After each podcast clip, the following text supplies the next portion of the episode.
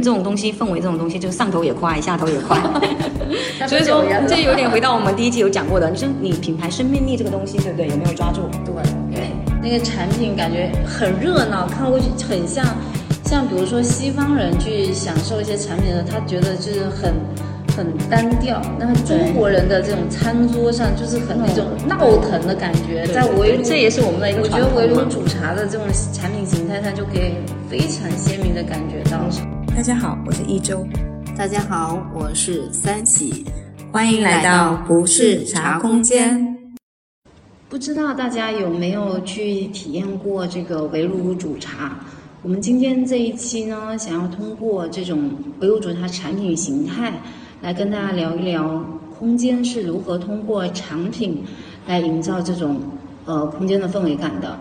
那其实围炉煮茶什么时候火起来的？我想一下，就是大概是去年去年吧，对，去年我之前也有搜过那个一些数据，其实，呃，围炉煮茶的在互联网上的这个爆发期大概是在去年的十二月份，就二零二二年的十二月份。其实围炉煮茶这种形式，一周你记得我们当时在那个我们做空间的时候，其实很多茶人其实那时候就也有玩这些东西的，对对，一起也玩过，也植入了一些别的活动。对当时没有把这个产品作为主要的去做。就是其实对于呃经常喝茶的这种茶人朋友，我们喝茶这些圈子里其实都会玩这个，只不过他那时候还没有形成一个我们叫所所谓的这种顶流行的产品，对网红型的产品，没不是流量产品。对对对，然后确实，因为其实我们在做这个围炉煮茶的这一期的时候，我们也收集了很多的这些数据。其实围炉煮茶，其实在古代其实就是有这样子一个产品的形态的。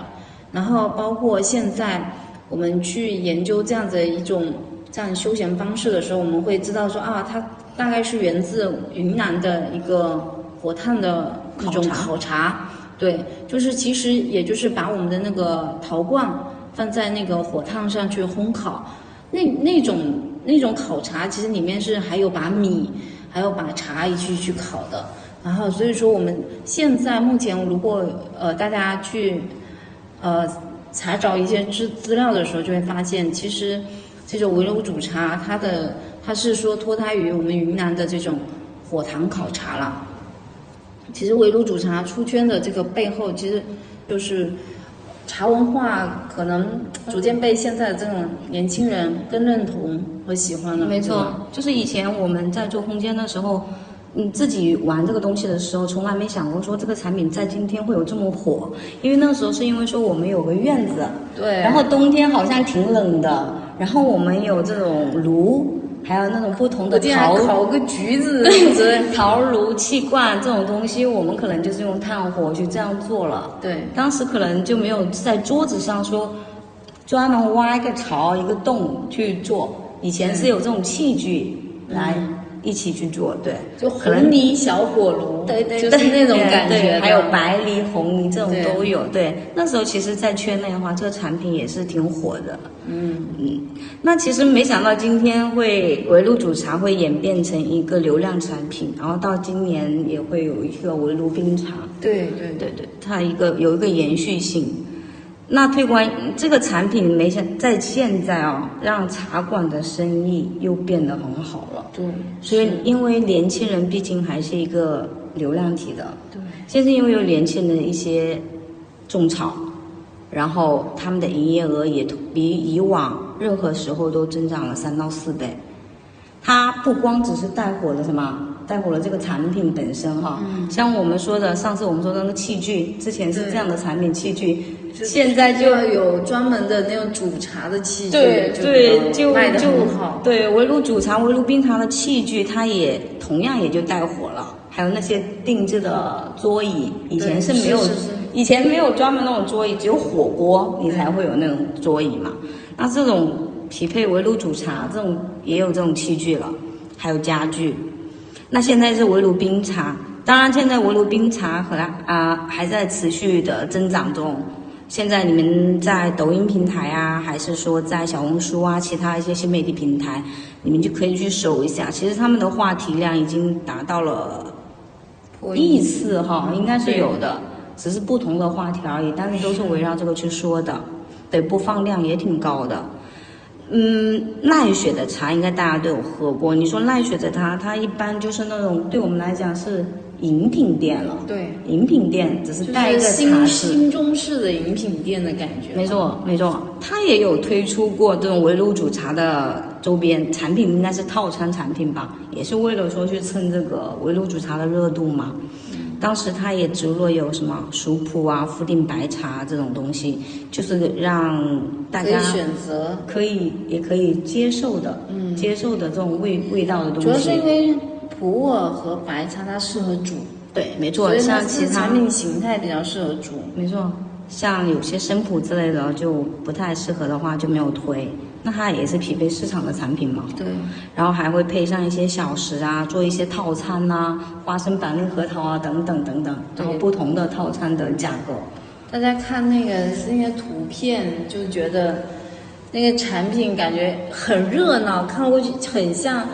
像比如说西方人去享受一些产品的时候，他觉得就是很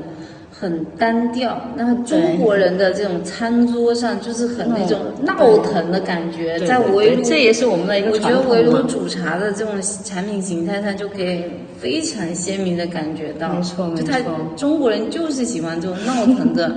有生活烟火气的这样的一个产品的形态，然后能够把呃呼朋唤友，把好朋友全部聚拢过来，然后大家一起来对，感受这个。特别是疫情前面几年，然后后面突然有这种小聚会的形式，哇，大家都很热情。对，现在入夏是有一段时间了，不知道大家的下午茶还有没有一些很特别的选择？现在就是你们打开那种新媒体平台，一定看到过围炉煮茶的一个什么孪生版本，呃，对，围围围围炉冰茶，对，是它在一夜之间你会发现它又形成了一个新的流量，对，全国不少地区陆陆续续都出现了那种烟雾缭绕的下午茶的那种感觉。我现在就是打开你随便点开一个看一下，然后我去搜这个围围炉炉冰茶，就是那种烟雾缭绕，然后宛若天上人间啊！对，然后场景也很好，有些是在比如说户外户外院子里，然后有些可能在屋顶。哎，现在不是有很多那种在屋顶喝茶的那种感现在的体觉验？氛围都不一样。其实它整个的那种，然后其实会发现说，除了我们的那个茶特别的鲜，对然后产品就是我们的那个甜品，然后它有些都配合我们的那个茶点也做的特别的、特别的有意思。我在想说，这个围炉夏天做围炉冰茶了以后，你看像连这个干冰可能都变得好灵魂主要干冰哦，这个灵魂呢、是一个灵魂主角。对啊，有些你看有些的茶点，它的选择它就很多样，有一些可能变成，有些是中式的，有些是从，呃围炉那个煮茶那边复刻过来的，可能有一些什么花生啊、什么坚果类的，然后有一些它可能就变成一些更清爽的一些对呃茶食了，因为毕竟是夏天了嘛，它得符合夏天的这种季节性，呃季节性，然后就炎炎夏日，然后那种仙气飘飘，然后看到了整个人就感觉好像自在清凉，所以这种产品就很适合拍照打卡嘛。非也有所谓的什么仙女下午茶，就有多了一个这样的选择。嗯，那不知道你们有没有为这种烟雾缭绕的氛围感买单了吗？因为生活感的内容，它就是一个流量密码嘛。我看到了我都想去体验一下，对，特别特别的有意思。呃，好的，这样子的这种流量的这种产品，就会吸引更多的这一些消费者走进空间空间。对，其实我们，所以我们在做空间的时候，还是要明确很重要一点，就是产品力一定是第一生产力。所以说，我们这一期在聊的时候，其实就想说，我们应该要从产品做切入嘛。所以我们这一期聊的是从围炉煮茶、围炉冰茶，对吧？对，对，嗯、以这个产品为切入点去讲一下，说空间里面产品这个核心的东西的一个重要性嘛。刚才我们不是有讨论了围炉煮茶跟围炉冰茶吗？对，你你说一下你喜欢哪一种？我还是喜欢那个围炉煮茶。煮茶哎，对，因为我喜欢有温度的这种产品，而且茶本身因为有煮嘛，它的茶味会更富裕一点，口感也会更好。其次，烤个地瓜不香吗？可以搭配哈。对呀、那我可能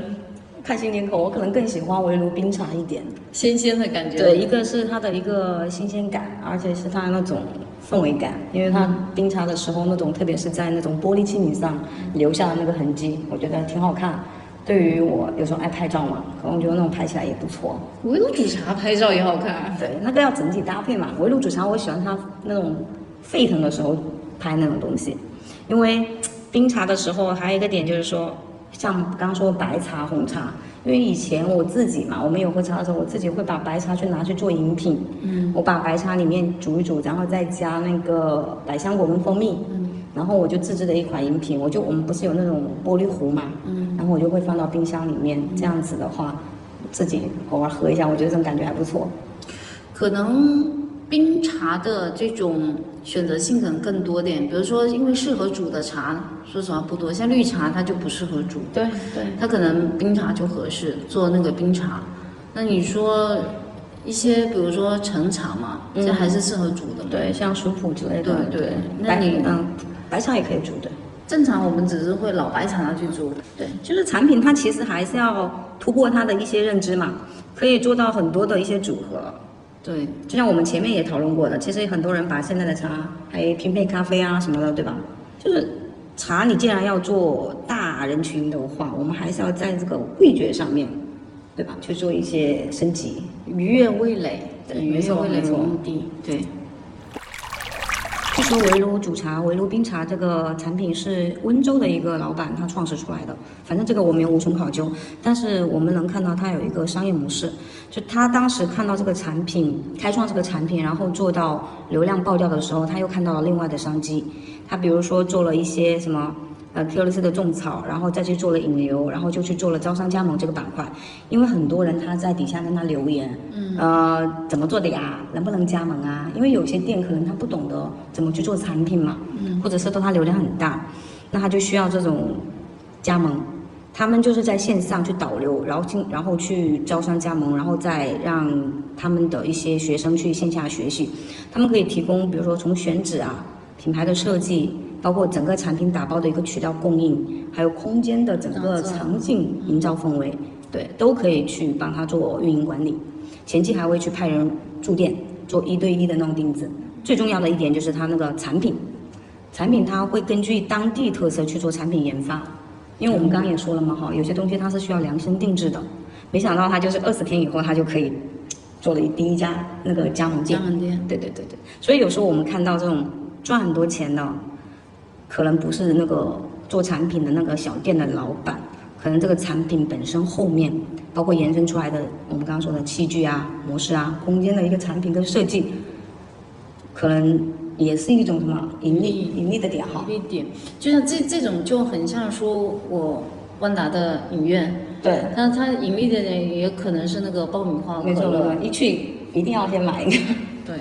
所以说这个东西我们在做产品的时候，其实如果当然说有一些小店它去专注在做产品的打造，嗯，也是可以的，对。不是说不可以，只是说我们如果说我们希希望说能够再有更大的这种商业的变现的话，我们可以呃有更深的一些思考，对，就是我们在说有些呃个人独立店嘛哈，嗯，他其实专注于做他那个小范围，他也可能做得很深很好。很好，但是有些人他可能不仅仅局限于想做这么一小的店，做全国市场，嗯。他可能那个体量会不一样，当然这跟他的一些追求，对吧？还有他的这个主些梦想，理人很重要，对都不一样。他的一些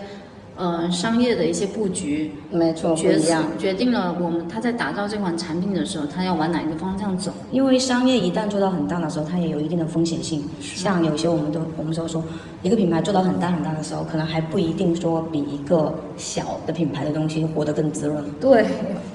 这个这个是这个是肯定的。其实我们我们在我们在那个产品的时候，我们在关于讨论这个围炉的这种体验经济的时候，我们会发现说，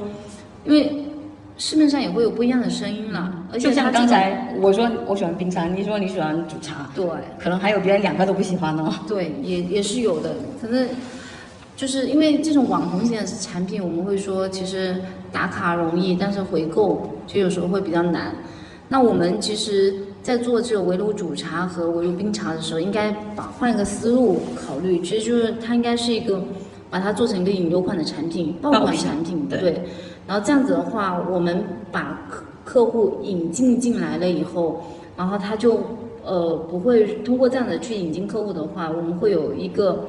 一个钩子的产品。那你那最终其实还是要落到我们空间实实在在的。我们这个空间的就是核心的产品应该是什么？核心的东西，核心内容是什么？不然其实很容易出现那种同质化，嗯，门槛很低，而且有时候说实话，有一些可能围炉冰茶根本就不符合你空间的一些调性，它只可能是我为了去抓住这流量的产品，对我就是为了配合当下的营销，我去做做了这种一次性的这种。体验性的产品，对吧？当你这个产品只是说复刻的或者怎么样的，然后这个消费者本身他也不是爱喝茶的，只是想去体验一下哈。你的氛围感要营造的很差，产品质量也很差，然后这个消费者也不是茶行业的人，那他这个打卡就是失败的。所以说你很多东西负面的东西就会出来。对，然后其实我们在当时。其实我们自己的空间也有做过一款类似这个围炉煮茶的一款产品，只不过我们在做产品的时候，其实我们考虑了整个的这个用户体验的旅程，因为其实用户从进店，嗯，我们就像刚刚你前期说的那些宣传，怎么样把它引进店是很重要的，对。但是其实我们在客户，我们希望它成为一呃一个。不只是引流的这种产产品，我们就应该去很好的去根据我们自己的空间的一些特色，然后去打造打磨这个产品，对，定制化的产品。那比如说我在用户进店的时候，我们在呃他接触到产品之前，我们会有考虑一些体验类的一些互动，比如说我们会针对我们的一些呃，因为说实话，因为围炉煮茶、围炉冰茶，它就是一款网红的产品，它吸引的客群都是。可能二十几岁、三十几岁，甚至四十岁最多了。我觉得差不多这样的一个年龄段的人，那大部分还是集集中在年轻的群体嘛。嗯。但是我们当时在设计这样子类似围炉煮茶的这样的一个产品的时候，其实我们在前期就做了一个互动体验，是针对他们自己的一个症状可以抽签嘛。嗯。抽签完了以后，因为其实有些客户他不太懂喝茶。他只是为了体验这种氛围感，那我们就是这个抽签的目的是为了能够让给他一些呃体验的一些建议，比如说针对你这个症状，你可以适合喝什么茶？比如说你熬夜了，然后或者是什么上火了对，我可以用什么样的茶？那我就是给到他一个参考性的建议，那客户可以根据这样的一个建议，然后去去拼配他的，因为我们当时我们围炉煮茶用的是。花草茶嘛，因为我们的空间里面有那个花产品是吧？对，花草茶的产品。那我在设计这个，呃，类似围炉煮茶的这种体验的时候，其实我们是把前期就是考虑了跟我空间的产品做个结合的。然后在在这个基础上，我们就去增加在用户进那个体验前，那我们可能增加这样的互动嘛。那我在中间客户喝茶的时候，其实他就也很容易打卡，因为我们这个。刚我也说，我们是类似围炉煮茶，但跟围炉煮茶的用具可能有点不一样。这是我联想到，如果我去体验，我今天有点上火，然后我选了一番降火的茶，对，可能我拍个拍一张照，然后敷一下，可能会把今天我有点上火了，然后一看花茶是那种，对，其实这就会引起一些共鸣有一些新的内容，而且其实，在在你体验的过程，还有在体验后期，然后我们的呃茶艺老师也会跟你做一些内容的一些分享。它就丰富了你的体验感，就也加深了你对这款产品的认知。但有时候可能客户就有可能买你这款花草茶，对，回去了以后他自己也复刻一个，呃，围类似围炉煮茶的场景。其实这个就是我们当时在设计产品的时候，其实是整个的一个这样的思考，就是它也是流量产品的一个思考的一个逻辑。只不过我们在产品上产品上就是在定制产品的这个。上面在前端和后后端还有内容的丰富性上，然后增加了更多的一些呃内容进去，这样子的话就会显得这个产品就是生命力不一样，有别于其他的呃围炉煮茶的产品，同时它也跟我们门店的一些销售的产品挂钩了。那我后续又有一些延续，就落最终其实都是为了做门店的产品销售。那我类似这种围炉煮茶的这样的一个产品，只是一个体验类的产，品。因为仪式感的这种东西，它本来就也会消失嘛，而且也会做的我觉得很难长久。是我们做了这么多的这种产品产品嘛，体验类的产品，会发现说，其实客户的忠诚度，就是他都在追求新鲜感。是就你久了以后，他会觉得好像就没意思了，你就要不断的、不断的去创造一些新的这些体验内容，让它有新鲜感。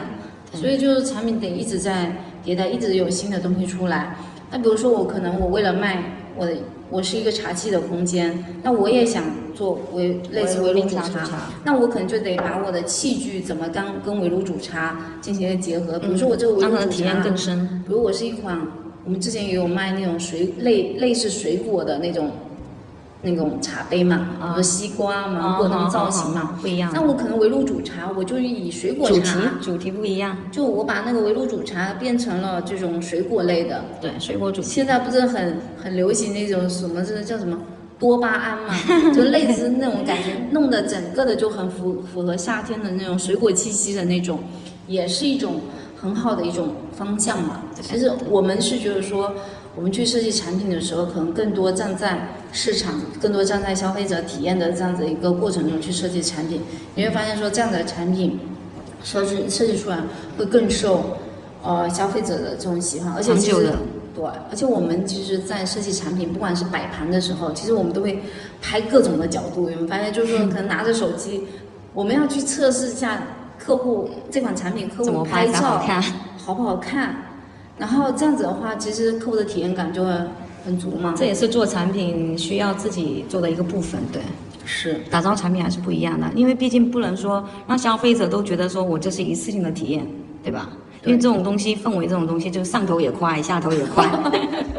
所以说，这有点回到我们第一期有讲过的，你说你品牌生命力这个东西，对不对？有没有抓住？对，因为这种生命力的东西是靠你不断的去迭代你的产品，然后不断去升级，然后把客户留在你的这个呃品牌，对你的品牌产生忠忠诚度了以后，它的生命生命力就自然而然就生长起来，就是内驱的这种生命力就有了。因为新鲜的东西它会转瞬即逝吧，哈。对那我们就要做多，在这个流量红利期的时候，还要保持品牌生命力。这就是说，我们也是要需要长期探讨的。所以，一个生一个空间如果要有生命力的持续发展，那我们就需要刚刚说了，不光是产品本身，还得多维度来考虑。最好就是现在还能结合深圳市 AI 的应用，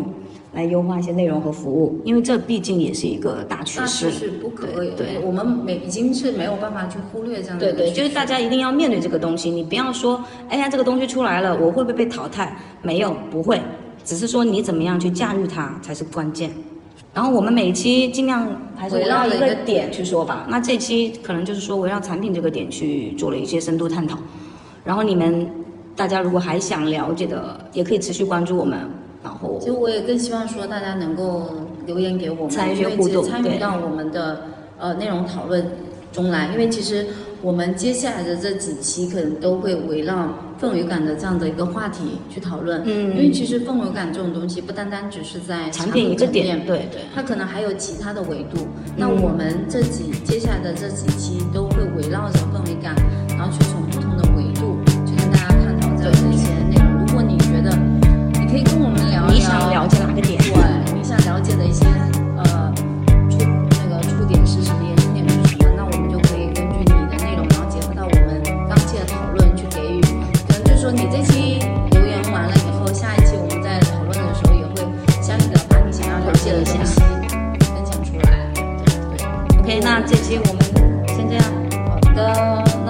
拜拜聊到这啦，拜拜，拜拜。